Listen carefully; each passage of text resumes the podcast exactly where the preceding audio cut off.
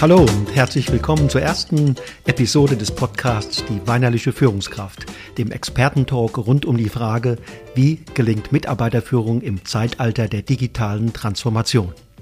Jede Podcast-Folge widmen wir einer ganz konkreten Führungsthematik.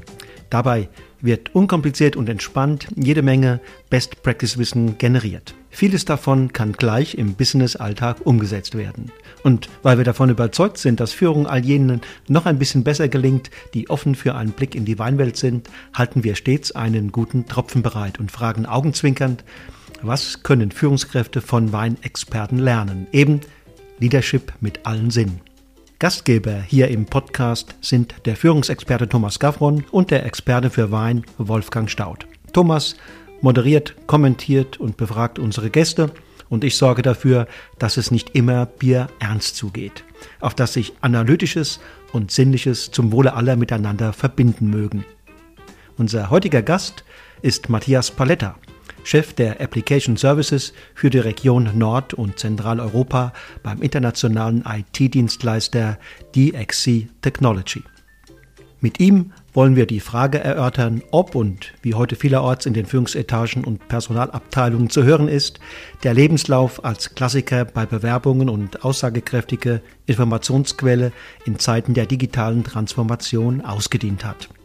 Als durchaus plausible Begründung wird ja häufig angeführt, dass die digitale Transformation an die Bewerber und Mitarbeiter in Unternehmen viele neue Kompetenzanforderungen stellt, Kompetenzanforderungen, die über die rein fachlichen Kompetenzen weit hinausgehen. Und bedauerlicherweise hält der gute alte Lebenslauf ja immer noch häufig der Erstkontakt einer Führungskraft mit einem neuen Mitarbeiter eben oftmals keine expliziten Hinweise auf diese neuen Kompetenzfelder bereit. Vielmehr liefert der klassische Lebenslauf nahezu ausschließlich Informationen zu den fachlichen Kompetenzen und Qualifikationen der Bewerber. Mit unserem heutigen Gast, mit Dr. Matthias Paletta, wollen wir diesen Fragenkomplex erörtern, wollen von ihm wissen, wie er geeignete Bewerber erkennt und ob der Lebenslauf tatsächlich als prominente Informationsquelle in Stellenbesetzungsverfahren ausgedient hat. Los geht's!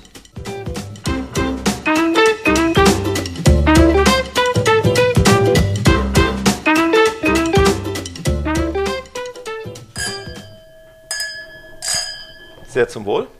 So, Matthias, ist der Lebenslauf ein alter Hut, der bei weitem nicht mehr die Informationen zum Mitarbeiter bereithält, die in den heutigen digitalen Zeiten erfolgskritisch sind?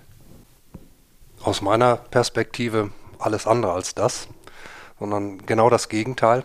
In Zeiten von Facebook, Twitter, WhatsApp, kryptischen Nachrichten, Groß- und Kleinschreibung spielt keine Rolle mehr. Emotis sollen Gefühle transportieren, äh, bin ich der Ansicht, dass genau das Gegenteil der Fall ist. Der Lebenslauf hat nach wie vor eine entscheidende Bedeutung aus meiner Sicht, insbesondere in Einstellungsprozessen natürlich, äh, weil der Lebenslauf die Möglichkeit bietet, eine erweiterte Visitenkarte abzugeben bei einem Arbeitgeber, bei dem ich mich vorstellen möchte bei dem ich mich in das rechte Licht rücken möchte und wo ich zeigen möchte, wie ich äh, mit meinen Kompetenzen zu dem, was der Arbeitgeber sucht, beitragen kann. Das heißt, du arbeitest mehr denn je aktiv mit Lebensläufen oder machen das deine Mitarbeiter und Assistenten? Wie, wie haben wir uns das vorzustellen in deinem täglichen Arbeitsleben?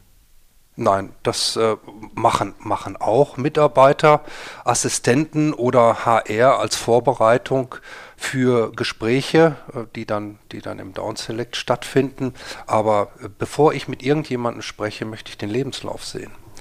Und ich sehe dann aus einem Lebenslauf deutlich mehr als äh, lediglich fachliche Kompetenzen, die klassischerweise im im Zentrum des Auswahlprozesses stehen, im Sinne von, sind die fachlichen Qualifikationen und die Stufen bzw. die ähm, Stationen im Lebenslauf äh, passend hinsichtlich dessen, was wir suchen.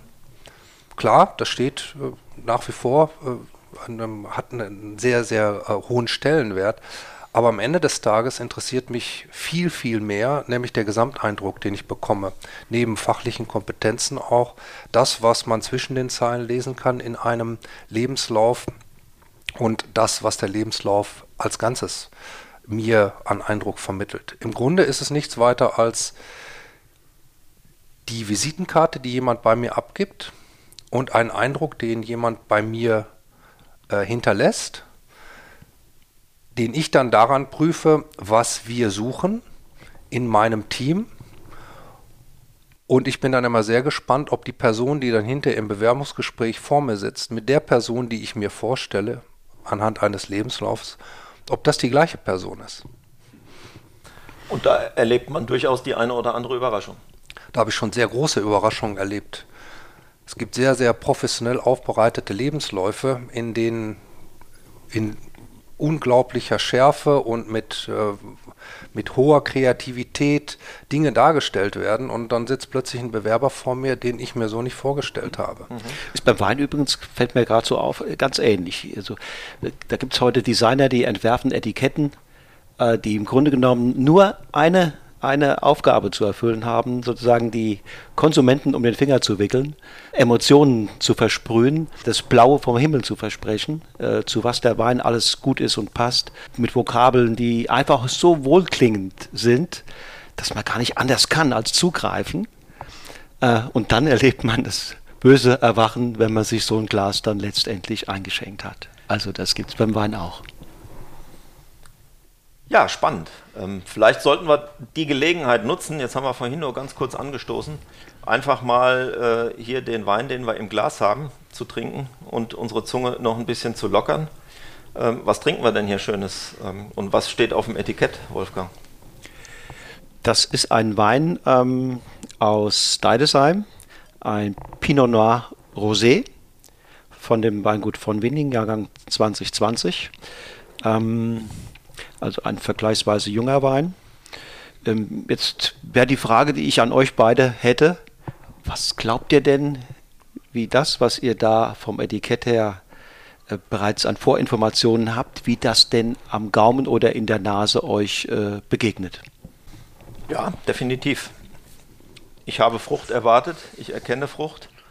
Und mit Blick auf das Etikett, Entschuldigung, den Lebenslauf äh, des Weines, stelle ich fest, ähm, dass die 12,5 Volumenprozent äh, auch nicht täuschen. Er ist kräftig genug, um äh, getrunken, sehr gut getrunken und genossen werden zu können, aber übertreibt es auch nicht. Aber man kann wahrscheinlich noch viel mehr rauslesen, wie das bei Lebensläufen auch ist, wie Matthias eben gesagt hat. Ja, man kann zum Beispiel rauslesen, dass es Jahrgang 2020 ist. Das ist für ein Rosé zum Beispiel ja für die meisten Rosés schon fast das Ende. Rosés sind Weine, die mm, in der Regel im Jahr, nachdem sie gemacht worden sind, getrunken werden sollten, also das Jahrgang 20. Also in 21 haben sie die schönste Zeit und dann schon bald auch hinter sich. Ähm, insofern, das ist jetzt ein 2020, da könnte man sagen, okay, viel, viel Zukunft hat er nicht. Nun ist das von einem, von einem sehr guten Produzenten und bei sehr guten Produzenten kann man immer auch ja dann nochmal ein bisschen drauf satteln. Äh, es geht ein bisschen mehr. Aber wenn wir beim gleichen Produzenten uns einen Weißwein jetzt angeguckt hätten, zum Beispiel äh, das große Gewächs vom Ungeheuer, ähm, da ist jetzt trinkbar so die Jahre 2014, 2013, 2012, wo man normalerweise denken würde, Mensch, ein Weißwein, der kann der so lange, kann der wirklich so lange ähm, sich entwickeln? Ja, im Gegenteil. Er braucht diese Zeit, um die Form zu bekommen, die ihn letztlich auszeichnet und von allen kleinen Weinen auch enorm unterscheidet. Mhm. Also ein Blick auf den Jahrgang ähm, macht Sinn, man kann viel rauslesen und in Verbindung bringen zu dem Wein. Also es gibt sehr viele Weine, die müssen jung getrunken werden, weil sie ganz schnell an Format verlieren. Und es gibt andere Weine, die sollte man jung eben gerade nicht trinken, weil sie Alterungs- oder Reifezeit brauchen, um in die Form zu kommen, mhm. die Form ihres Lebens im Grunde genommen.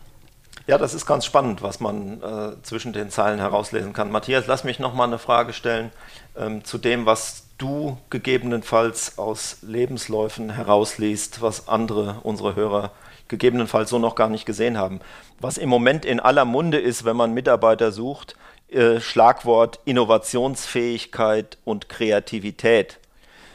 Es gibt viele Personalprofis, die sagen, also wenn ich nun eins nicht aus dem Lebenslauf herauslesen kann, dann ist es die Kreativität des Mitarbeiters. Da muss ich über Assessment Center, über persönliche Begegnungen, was auch immer, äh, kommen. Wie siehst du das? Hält der Lebenslauf da nicht eine Chance bereit, zumindest eine Hypothese zu entwickeln als Führungskraft? Sehr wohl aus meiner Sicht. Ähm, und das ist eine der wesentlichen Kriterien, nach denen ich auch gucke. Denn Lebensläufe können ganz unterschiedlich gestaltet werden. Wir kennen die, die, die klassische äh, tabellarische Form eines Lebenslaufes. Ähm, ich denke, dass die, die äh, kreative äh, Abwandlung eines Lebenslaufes sehr stark äh, ein Hinweis darauf ist, wie sich äh, Menschen positionieren und welche Ideen sie dabei entwickeln. Wenn ich also einen, einen, einen ganz klassischen Lebenslauf in Schriftgröße 10 und Zeilenabstand äh, 1 bekomme, und das ganze Blatt äh, nur noch die Farbe schwarz vor mir hat, äh, weil da so viel Content drüber kommt, dann zeugt das für mich davon, dass jemand wenig Kreativität hat, sondern einfach nur Dinge herunterschreibt. Und wenn ich dann auch noch sehe, dass ein Lebenslauf so entwickelt wurde, dass mit jeder beruflichen Station oben typischerweise einfach nur was dran gesetzt wurde und irgendwann wurde das Blatt dann zu, zu voll, dann ist entweder ein zweites dazugekommen oder die Schriftgröße wurde weiter äh, verkleinert, dann heißt das für mich, dass jemand wenig Kreativität dabei entwickelt, sich darzustellen. Ähm, ich, ich persönlich schätze es selbst sehr, wenn jemand mir, bevor er mir seinen tabellarischen Lebenslauf vorlegt, auch noch äh, eine Seite vorschiebt oder einen kurzen Absatz, das reicht auch schon, indem er kurz sagt, wofür stehe ich denn eigentlich? Ähm, übrigens tue ich das selber auch. Ich habe ja auch die eine oder andere berufliche Station schon ähm, hinter mich gebracht und mich dann auch beworben. Und ich denke, äh, wenn man in der Position ist, selber Lebensläufe zu lesen, dann beziehungsweise sich so darzustellen, dann entwickelt man hoffentlich auch die Kreativität, äh, seinen eigenen Lebenslauf anzupassen. Denn ich kann mich auf beide Stühle setzen, auf die des Bewerbers und auch auf die des, des, äh, der Führungskraft, die dort ähm, einstellt. Also der langen Rede wenig Sinn hier ist, Kreativität kann ich aus einem Lebenslauf sehr wohl ablesen, wenn ich sehe, dass sich jemand Mühe gibt, sich mir in einer, wie soll ich sagen, leicht konsumierbaren Art und Weise darzustellen. Das muss nicht flapsig sein, sondern das kann sehr pointiert sein, indem man mir sagt, wofür er denn eigentlich steht. Das sagen nämlich fachliche Stationen nicht aus. Mhm. Ja, ganz, das ist sehr interessant. Also äh, der Punkt, den du machst, ähm, ist, ich muss auch ein Statement abgeben oder mehrere zu mir und zu dem, wo ich hin will und wo ich herkomme. Das leitet mich noch zu einer weiteren Frage über neben der Kreativität äh, eines Mitarbeiters äh, ist ein weiterer Kernpunkt, nach dem heute immer gesucht und gefragt wird bei Bewerbern, das Thema Empathie. Ich habe selten ein Thema erlebt, das auch so widersprüchlich definiert wird. Wir wollen es heute mal verstehen als die Fähigkeit eines Bewerbers, eines Mitarbeiters, die Welt mit den Augen des Suchenden, des neuen Chefs, des Unternehmens, das die Ausschreibung ähm, gesetzt hat äh, und veröffentlicht hat, zu sehen. In meiner Zeit als Führungskraft habe ich immer die Hypothese gehabt, wenn der Mitarbeiter nicht in der Lage ist, mir in der Bewerbung zu signalisieren, was er für mich tun kann, ich sage das in Anführungszeichen, mangelt es an Empathie. Meine Frau würde sagen, du bist einfach zu pingelig, guck dir die Leute doch mal an. Was ist denn jetzt richtig? Das ist ein ganz, ganz entscheidender Punkt, den du da ansprichst, Thomas. Ich hatte eben erwähnt, ich habe schon Lebensläufe gesehen, die unheimlich lang sind, äh, in, in kleiner Schriftgröße etc. etc und die letztendlich nichts weiter sind als eine Aneinanderreihung der äh, beruflichen Stationen, die jemand hinter sich gebracht hat. Ähm, und du sprichst hier ein ganz wichtiges Thema an, ein Lebenslauf insbesondere von erfahrenen äh, Führungskräften bzw. Personen, der kann am Ende des Tages nicht mehr äh, ausreichen als reine Listung der Stationen, sondern er muss sich sehr stark daran orientieren, auf was sich der Bewerber denn hier jetzt gerade bewirbt. Und äh, du sprichst das entscheidende Thema an, hat der Bewerber denn meine Stellenausschreibung gelesen. Und auch die bringt ja Dinge rüber, die zwischen den Zeilen stehen. Nicht nur das, was dort tatsächlich an, an fachlicher Kompetenz angefragt wird. In jeder Stellenausschreibung steht heute Teamkompetenz drin. Möglicherweise steht demnächst auch Empathiefähigkeit drin, beziehungsweise Empathie mit äh, drin. Aber das Wichtigste aus meiner Sicht ist, dass Lebensläufe angepasst sind an das, was der, der zukünftige Arbeitgeber dort äh, erfragt. Mhm. Das heißt, ich will nicht alle Stationen in voller Ausführlichkeit sehen. Das heißt nicht, dass ich Leute dazu äh, ermuntere, Dinge wegzulassen oder gar Dinge äh, dazu zu dichten, sondern sich auf das zu konzentrieren, was in einem Berufsleben von 10 oder 15 Jahren, und das sind Leute, typischerweise äh, Leute mit diesem Erfahrungshintergrund, die ich einstelle, äh, sich auf das zu konzentrieren, was ich in der Stellenausschreibung äh, angefragt habe. Beim Wein ist es ja so, dass die dass die allermeisten Menschen mit diesen objektiven, expliziten Informationen auf dem Etikett wenig anfangen können. Das haben Untersuchungen gezeigt. Wenn du Menschen fragst, werden die immer sagen, ja, hm, Jahrgang oder Rebsorte, ein bisschen vielleicht habe ich schon mal gehört, das erweckt Vertrauen, aber wenn du richtig nachfragen würdest, würden die allermeisten wenig mit den Informationen anfangen können. Deswegen haben die Produzenten oder die, die sich mit dem Weinverkauf beschäftigen, zwei Wege eingeschlagen. Das eine ist der, habe ich eben angedeutet, hochgradig emotionale, die Ansprache quasi über Bilder, Emotionen. Da geht es gar nicht viel um Informationen, da geht es nur um Begeisterung wecken, Neugierde wecken. Und die anderen, die sind hingegangen und haben gesagt, ja, die Informationen verstehen die Leute sowieso nicht. Das heißt, wir müssen Informationen geben, die die Leute verstehen, sie abholen quasi. Das heißt, nicht einen Jahrgang draufschreiben oder ein, eine gesetzliche äh, Qualitätseinstufung, mit der niemand was anfangen kann, sondern ganz konkret sagen, der ist fruchtig, der ist säurearm, der ist schwer oder leicht, der ist geeignet für Fleischgerichte, für Salate oder für Pasta. Ähm, dass das natürlich auch Tür und Tor öffnet, um zu schummeln, um die Leute sozusagen damit auch wieder sozusagen emotional in, in der, das ist die andere Sache. Aber immerhin ist das eine Ansprache, auch zu sagen, da ist Erdbeeraroma, wie zum Beispiel hier haben wir Erdbeeraroma drin, so ein bisschen, ne? was die Leute dann, ja, stimmt, wir riechen rein, Erdbeeraroma und, und dann, dann entsteht da doch ähm, etwas mehr an Vertrautheit und auch an Vertrauen letztlich, sich das abgeholt werden, als die reinen expliziten Informationen, die das Etikett bereithält. Also zwei Reaktionen darauf, dass man gemerkt hat, mit den Informationen können die wenigsten was anfangen, vielleicht sogar nur die, die sich wirklich mit Wein beschäftigen. Das führt mich dazu, dass ich gerne noch mal einen Schluck probieren würde, wenn ihr einverstanden seid. Natürlich. Tu das.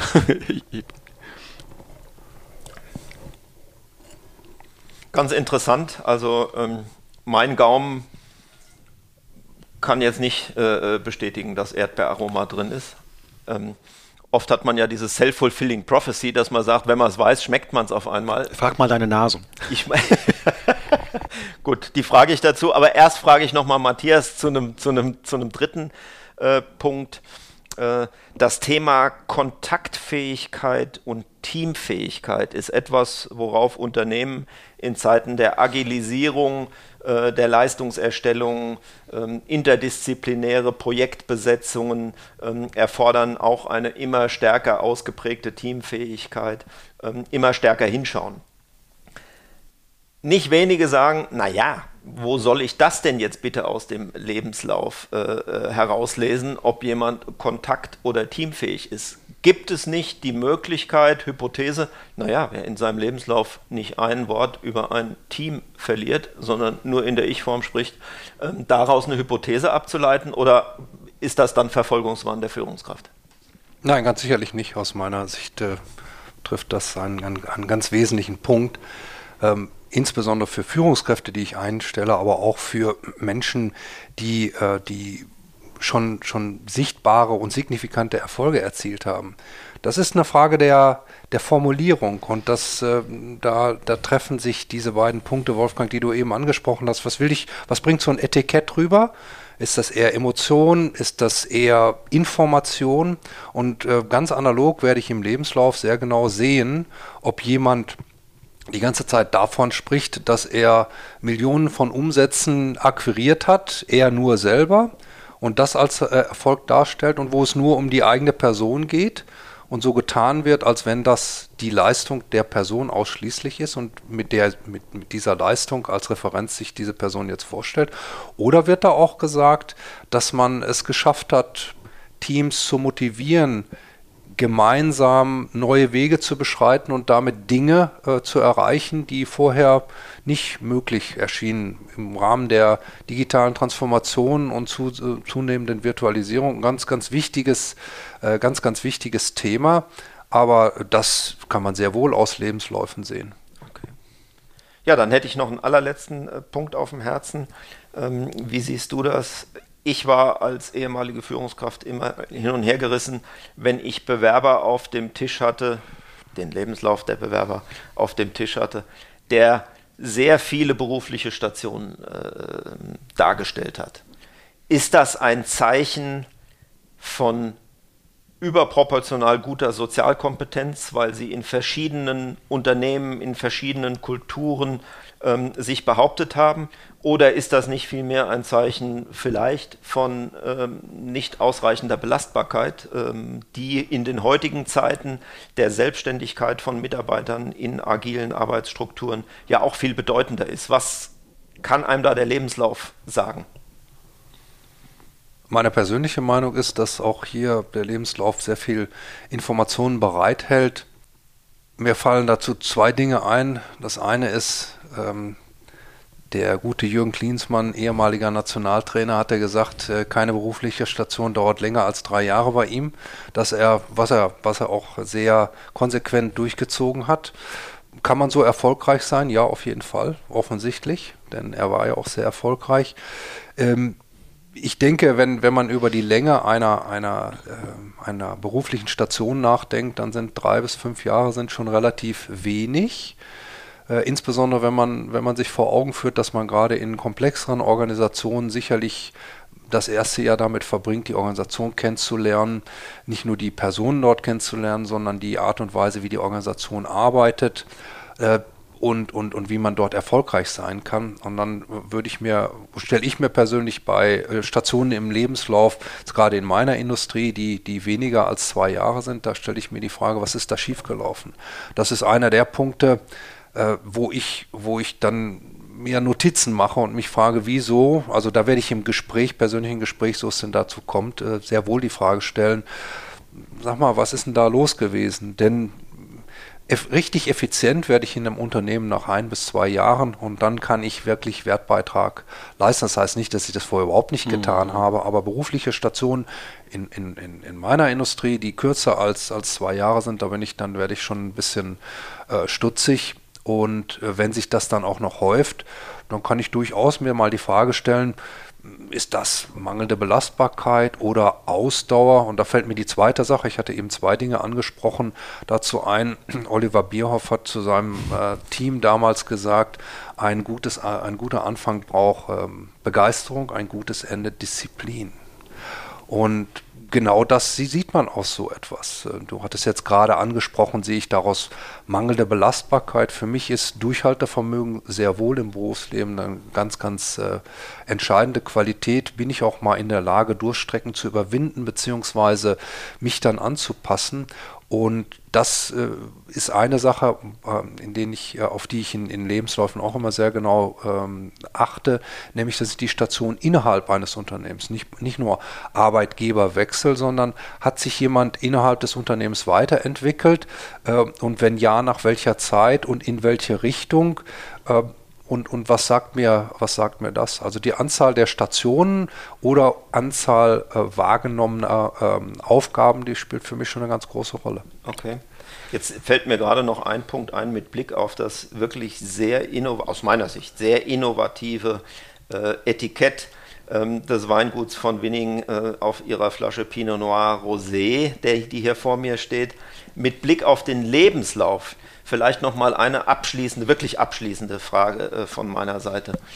Das Thema Innovationsfähigkeit und Lebenslauf kann ich ja dahingehend zusammenbringen, dass ein Bewerber ganz bewusst von der Norm, ich glaube, es gibt sogar DIN-Normen für die Erstellung von Lebensläufen, wie aktuell und, und, und, und äh, oft genutzt die auch im Moment noch sein mögen.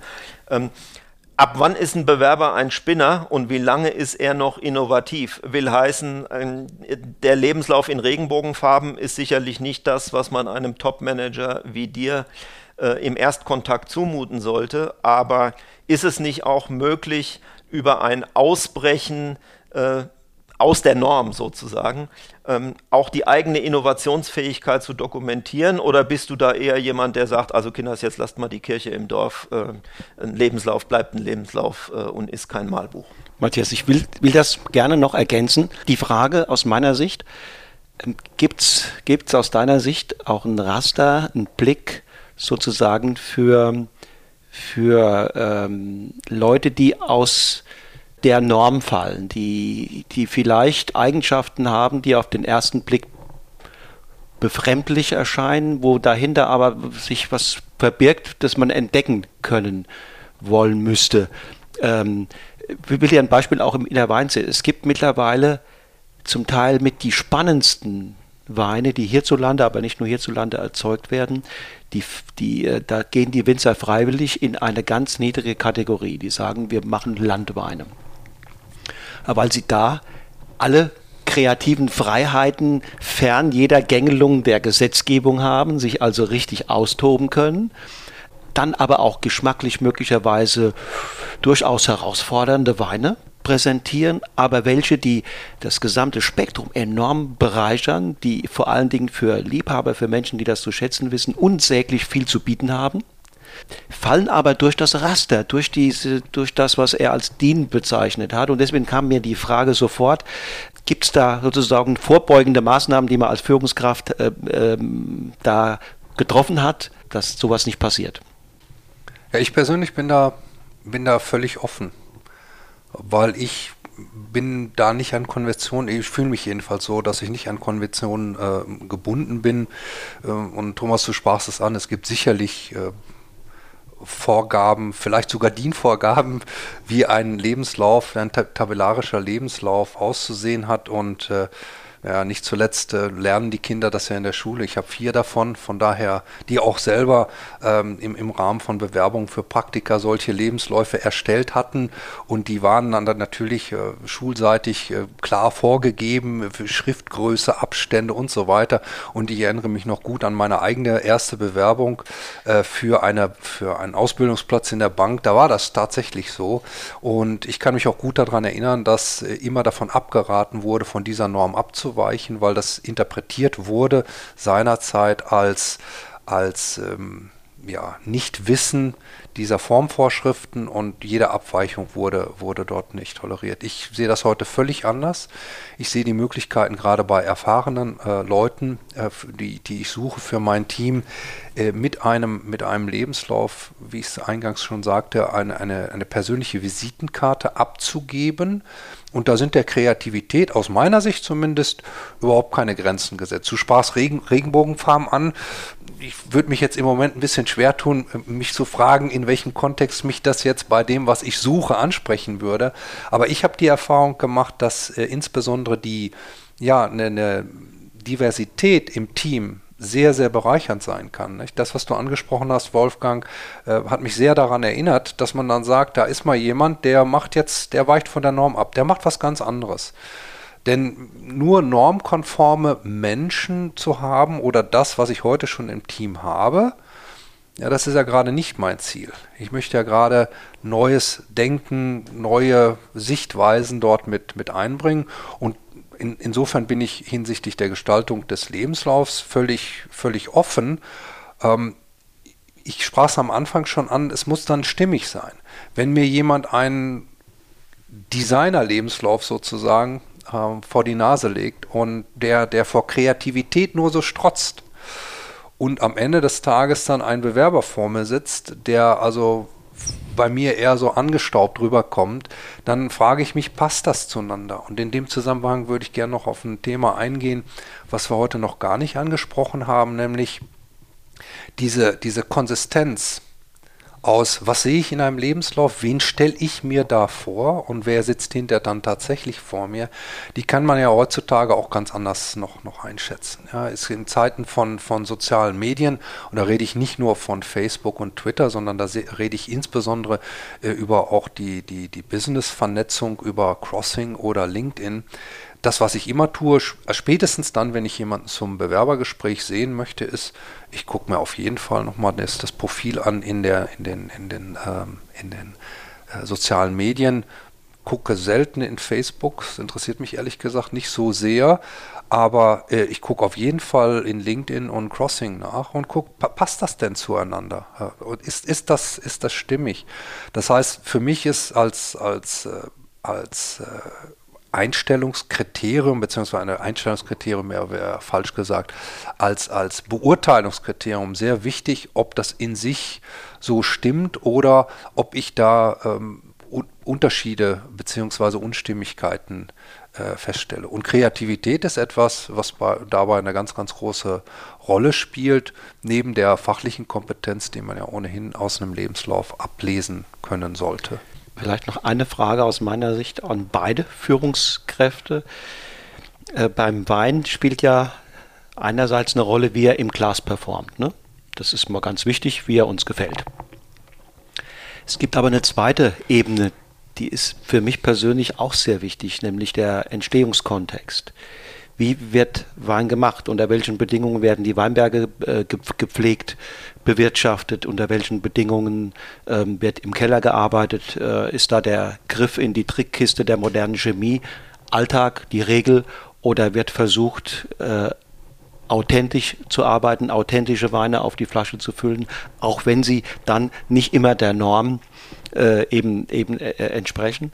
Also spielt dieser Gedanke, wie performt er, also ich will fragen, gibt es da auch ethische Wertemaßstäbe, die ihr bei Bewerbern in irgendeiner Form einfließen lasst oder äh, ja, sind es eher funktionale, äh, aufgabenspezifische Dinge, die, die, die da äh, äh relevant sind?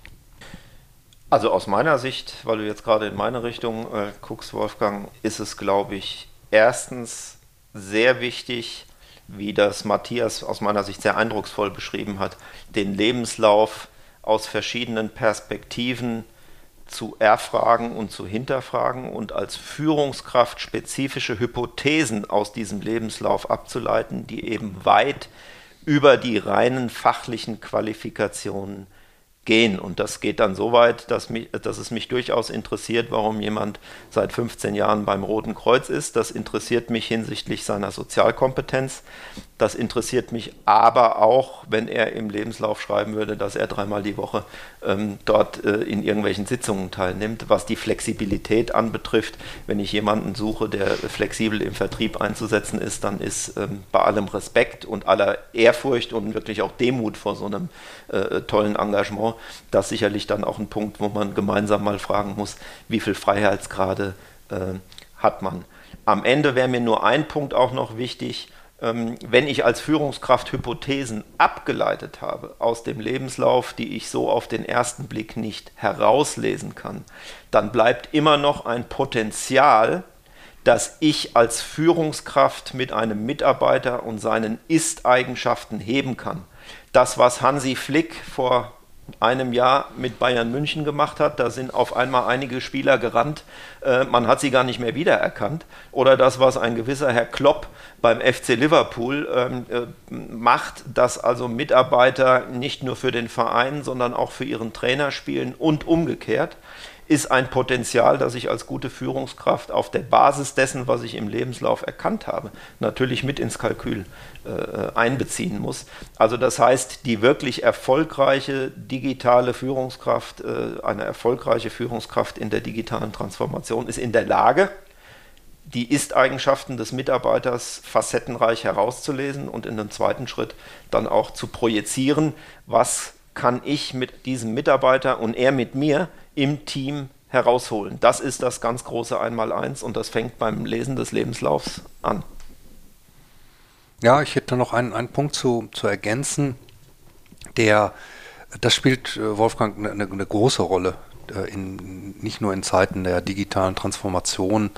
Äh, das spielt generell eine, eine große Rolle der, der in, in der in, in der Erfolgsfähigkeit, so würde ich es jetzt mal nennen, äh, zusammen mit einem Team erfolgreich zu sein und, und vor allen Dingen auch äh, authentisch zu bleiben ohne, ohne dabei Ziele, harte Ziele, die wir alle verfolgen müssen, ob es jetzt Kostenziele sind, Profitabilitätsziele oder ob es Umsatzziele sind, äh, ohne die aus dem Blick zu verlieren. Aber da möchte ich noch auf einen Punkt aufmerksam machen, den man auch aus Lebensläufen äh, herauslesen kann.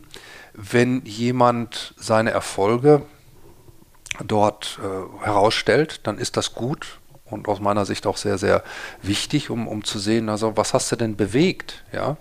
Dass jemand sehr nett ist, als guter Teamplayer gilt, das mag ja alles schön sein, aber was hast du denn am Ende des Tages erreicht? Erreichen rein materiell im Sinne von Umsätze oder Order Entry dort generiert zu haben, das ist der eine Punkt. Der andere, äh, andere Punkt ist aber auch, ist das denn tatsächlich nachhaltig und ist das auch in ist das denn bei den Kunden denn auch äh, entsprechend angekommen? Was ich, worauf ich hinaus will, ist, wenn mir jemand ein, ein, äh, den, die, die Akquisition eines großen Projektes oder eines großen Auftrages dort als, als seine Leistung präsentiert, dann ist das schön. Aber in vielen Fällen die, unsere Branche ist zwar groß, volumenmäßig, aber die Welt ist relativ klein. Und wenn man lange genug dort ist, dann kennt man vielfach die Erfolge, die dort abgefeiert werden.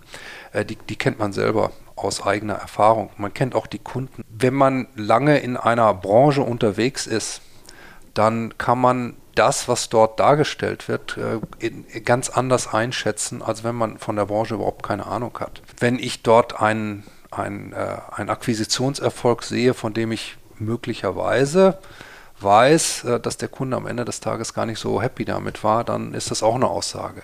Versteht ihr das bitte nicht falsch? Es geht nicht in die, in die Richtung, dass ich jemanden unterstelle, dass er, dass er irgendwas äh, erfinden würde. Aber es ist ein Punkt, den, den, man, äh, den man heutzutage relativ schnell herausbekommen kann.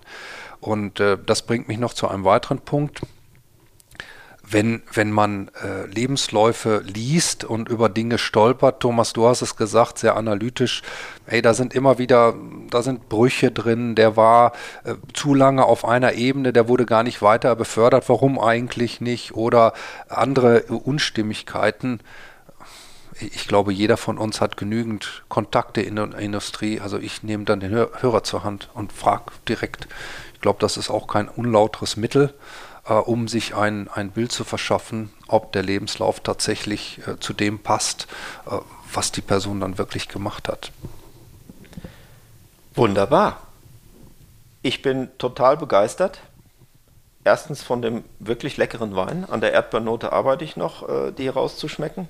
Ähm, aber vor allen Dingen, äh, lieber Matthias, von der von der extremen, äh, von dem ex extremen Erkenntnisreichtum, den du uns äh, hier mal ausgebreitet äh, hast. Äh, ich bin selber immer wieder erstaunt, wie viel man doch aus dem Thema Lebenslauf rauslesen kann. Ähm, und ich gehöre sicherlich der Fraktion an, die ähnlich wie du auch aus dem Lebenslauf vermeintlich viel herauspresst, nicht um in den eigenen Hypothesen gefangen zu sein, sondern um die dann hinterher zu verifizieren. Ähm, ich bin total happy. Ich gucke mal hier äh, in die Runde. Ich sehe auch ähm, lächelnde Gesichter ähm, und äh, bedanke mich ganz herzlich für die Offenheit, für die Kompetenz, die du mit uns geteilt hast und ähm, vor allen Dingen für das Know-how, dass man in den sehr modernen Branchen, in denen du unterwegs warst und unterwegs bist, ähm, den vermeintlichen Oldtimer-Lebenslauf A noch nutzt und B ihn auch so nutzt, dass man damit deutlich erfolgreicher sein kann als die Führungskräfte, die irgendwelchen Plattitüden hinterherrennen und sagen, den alten Hut kann keiner mehr gebrauchen. In diesem Sinne ganz herzlichen Dank und ich hätte noch ein Tröpfchen im Glas. Ich sehe bei euch auch noch was. Sehr gerne. Herzlichen Dank. Zum Wohl. Zum Wohl. Es war eine große Freude. So, das war's jetzt fast. Was nehmen Sie mit? Sie können nun ab sofort loslegen und nach dem Lesen eines Lebenslaufes Ihre persönlichen Hypothesen zum Bewerber ableiten. Bei einem klassisch konservativen Layout des Lebenslaufs checken Sie beispielsweise, ob sich die Hypothese einer geringen Innovationsfähigkeit und Kreativität erhärtet. Bei vielen Jobwechseln in der Vergangenheit schauen Sie im persönlichen Kontakt genauer hin, ob gegebenenfalls eine geringe Belastbarkeit oder Sozialkompetenz des Mitarbeiters vorliegt. Liegen keine Jobwechsel in der Vergangenheit vor, so werfen Sie einen Blick auf die Bereitschaft zur Mobilität. Und verrät Ihnen der Lebenslauf nicht, wann zusammen mit Kollegen Erfolge gefeiert wurden, schauen Sie sich die Teamfähigkeit genauer an. So, jetzt sind Sie dran. Leiten Sie Ihre ganz persönlichen Hypothesen aus Lebensläufen ab und professionalisieren Sie so Ihre Mitarbeiterführung. Und bedenken Sie, Ihre Hypothesen sind keine wilden Unterstellungen, sondern Ihre Prüfpunkte für nachfolgende Gespräche. Probieren Sie es. Viel Spaß dabei. Ihr Wolfgang Staud und Thomas Gatt.